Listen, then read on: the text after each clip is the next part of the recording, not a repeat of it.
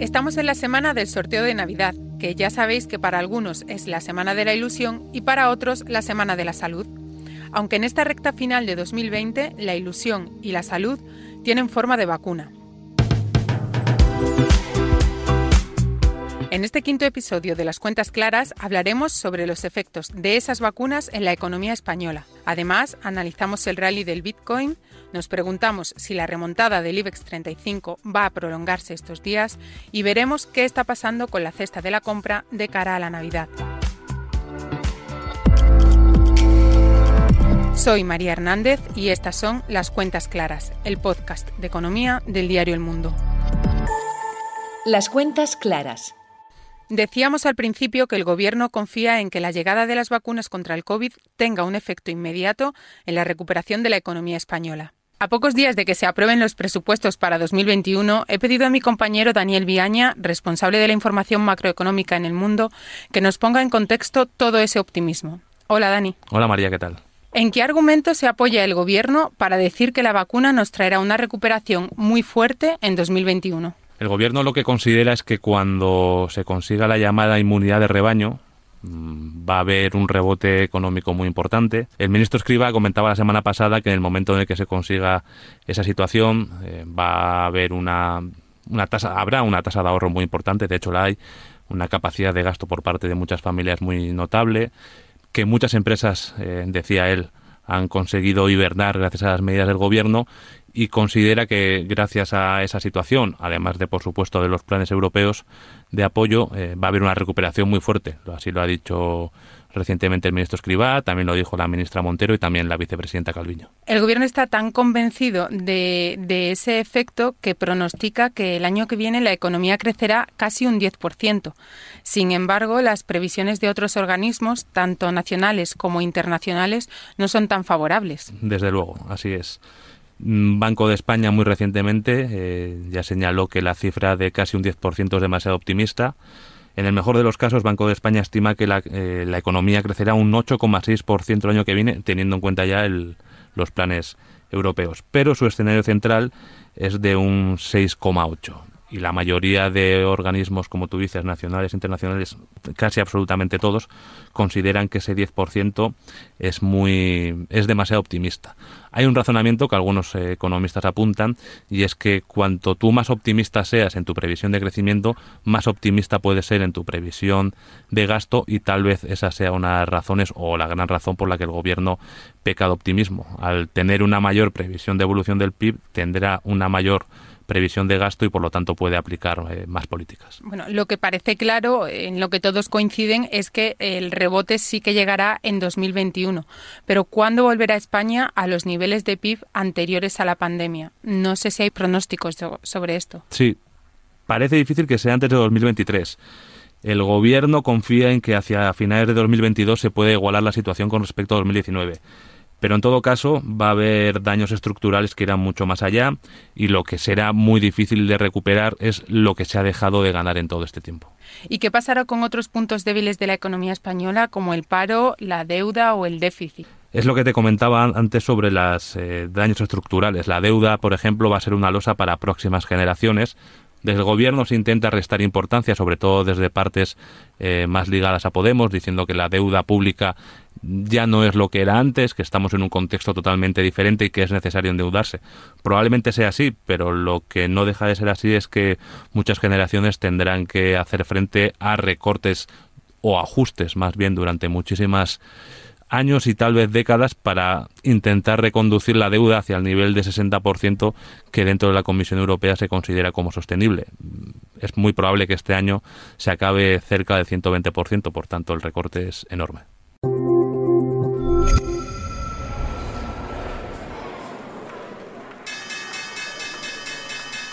Mercados.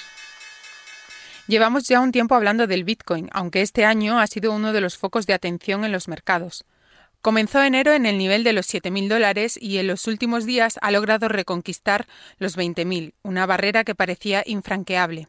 Eso sí, no ha sido un camino libre de sobresaltos y de retrocesos, así que le he pedido a Javier Molina, portavoz de la plataforma Itoro en España, que nos explique estos últimos movimientos. Pues yo creo que al final cuando un activo sube eh, de esa forma, de, forma pues tan vertical, es normal que se produzcan correcciones. Pero fíjate que en este caso y en estas circunstancias, esas correcciones han sido pues muchos menores, o sea, mucho menor que, en el pasado, ¿no? Donde veíamos pues que esas eh, fuertes ¿no? pues, eh, correcciones luego tenían continuidad, además se veía cómo incrementaba el volumen. Y este año, en esta ocasión, lo que hemos visto es que esas caídas, lo que se han visto han sido pues reforzadas por entrada de dinero y además de dinero institucional. Lo bueno de los activos digitales que tienen una blockchain donde podemos ver esos datos, esa información y de momento lo que nos dice es que esas caídas están aprovechando no para soltar, no para al final buscar pues eh, deshacerse de posiciones compradas, sino todo lo contrario, para entrada y además entrada de dinero institucional. Y eso yo creo que es lo importante y lo interesante y también lo que diferencia este movimiento de anteriores pues zonas como recordemos ese 2017-2018, donde era un inversor más retail que estaba pues, al final llevado por esa euforia y ese miedo y provocaba estos, estos ajustes de precios. Es indudable que 2020 ha marcado un antes y un después en la percepción del Bitcoin, y hay varios hechos que lo prueban. Por ejemplo, los usuarios de PayPal en Estados Unidos ya pueden comprar, vender y mantener Bitcoin usando su cuenta. O, por ejemplo, también el banco JP Morgan, que en 2017 dijo que el Bitcoin era un fraude, ahora asegura que acabará desplazando al oro como activo refugio.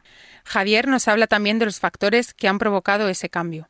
El entorno económico en el que nos movemos, acelerado por el COVID-19, pues lo que ha hecho es que ha disparado de un lado la M2, es decir, toda la oferta monetaria, y de otro lado ha disparado por esas intervenciones que se han tenido que hacer para, proteger, para intentar rescatar de, la terrible crisis sanitaria, pues ha hecho que los déficits eh, fiscales en todo el mundo se hayan disparado, no solo en Estados Unidos, 3 trillones, es decir, 3 billones de dólares lo que se ha inyectado. ¿Eso qué hace? Pues que al final obliga a que los gestores, a que los asset allocators eh, tengan que buscar alternativas distintas, tengan que buscar eh, pues nuevos asset classes. Y en ese contexto aparece Bitcoin, que Bitcoin tiene una oferta monetaria totalmente limitada, con lo cual tiene sentido desde un punto de vista de reserva de valor.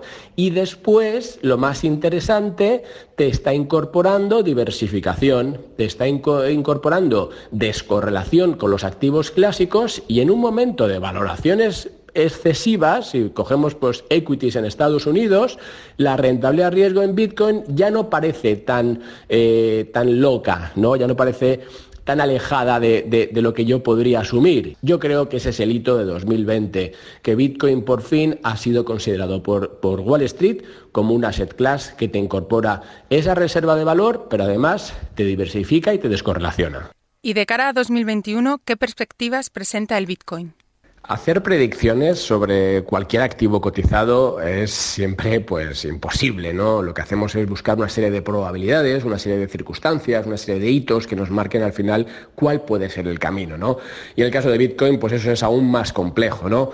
Si tenemos una oferta limitada por ese protocolo, 21 millones de bitcoins, y tenemos una demanda que no para de crecer como ha hecho este año, entonces pues lo lógico es que al final, eh, o esas probabilidades, eh, mejor dicho, parece que tienen más sentido que se decanten del lado alcista. Y efectivamente, si tuviésemos que ponerlas en perspectiva, esas posibilidades, yo diría que Bitcoin va a marcar un nuevo máximo en el año 2021. Eso creo que es lo que descuenta ahora mismo, ¿no? Pues esas probabilidades que podemos unir, pero como digo, siempre desde un punto de vista de lo que puede suceder en base a la información que tenemos disponible. Y hablando de pronósticos, de mercados y de remontadas, dejo a un lado el Bitcoin por un momento y aprovecho para preguntar a Javier por el IBEX 35. Tras la espectacular remontada de noviembre, ¿veremos rally navideño en el índice español nuestro IBEX 35 ha corrido mucho durante el mes de noviembre, ¿no? De hecho, pues ha marcado un hito histórico cuando pues eh, lo ha dejado como el de mayor revalorización por encima del 22, 23% de toda la historia, ¿no? Entonces, ¿eso qué, puede indicar? Pues hombre, pues que ahora tenemos que pasar a una etapa de cierta consolidación, es decir, que, que el rally de Santa Claus, tan conocido, puede ser que ya lo hayamos tenido y ahora pasemos a una etapa de eso, de consolidación. Yo creo que mientras los niveles 7,950 se aguanten como zona de soporte, eh, pues tal vez podemos ir a buscar el 8,350 y 8.500, pero ese va a ser el rango, ¿no? 7,950 por abajo, 8.500 por arriba. Eh, yo creo que ya, pues de momento, ahora ya lo que tenemos que hacer es ver si las expectativas de la, eh, de, la posible solución que la vacuna famosa nos va a traer sobre la crisis sanitaria se van a convertir en realidad. Porque lo que ha hecho el mercado español, que es fuertemente dependiente de toda la economía social, es justo esto, adelantar ya esas expectativas y tras, vamos, traducirla en precios. Yo creo que este año ya ha corrido lo que tenía que correr el IBEX 35 y que ahora ya necesitamos datos, datos reales de solventar la eh, crisis sanitaria, porque nuestro IBEX 35 es fuertemente dependiente de toda esa economía social que tiene que ver con, esa, con ese problema, con ese drama que hemos tenido este año. Consumistas si estáis ultimando los preparativos para las cenas y comidas de Navidad, quizá os interesa saber que los precios de los alimentos típicos de estas fechas han subido un 1,1% según la OCU. De los 15 productos que analiza la organización, 7 han subido de precio y 8 han bajado. ¿Cuáles son los que más se han encarecido? Las angulas, la pularda y el redondo de ternera, y los que más bajan son la lubina, el jamón ibérico de cebo y el besugo.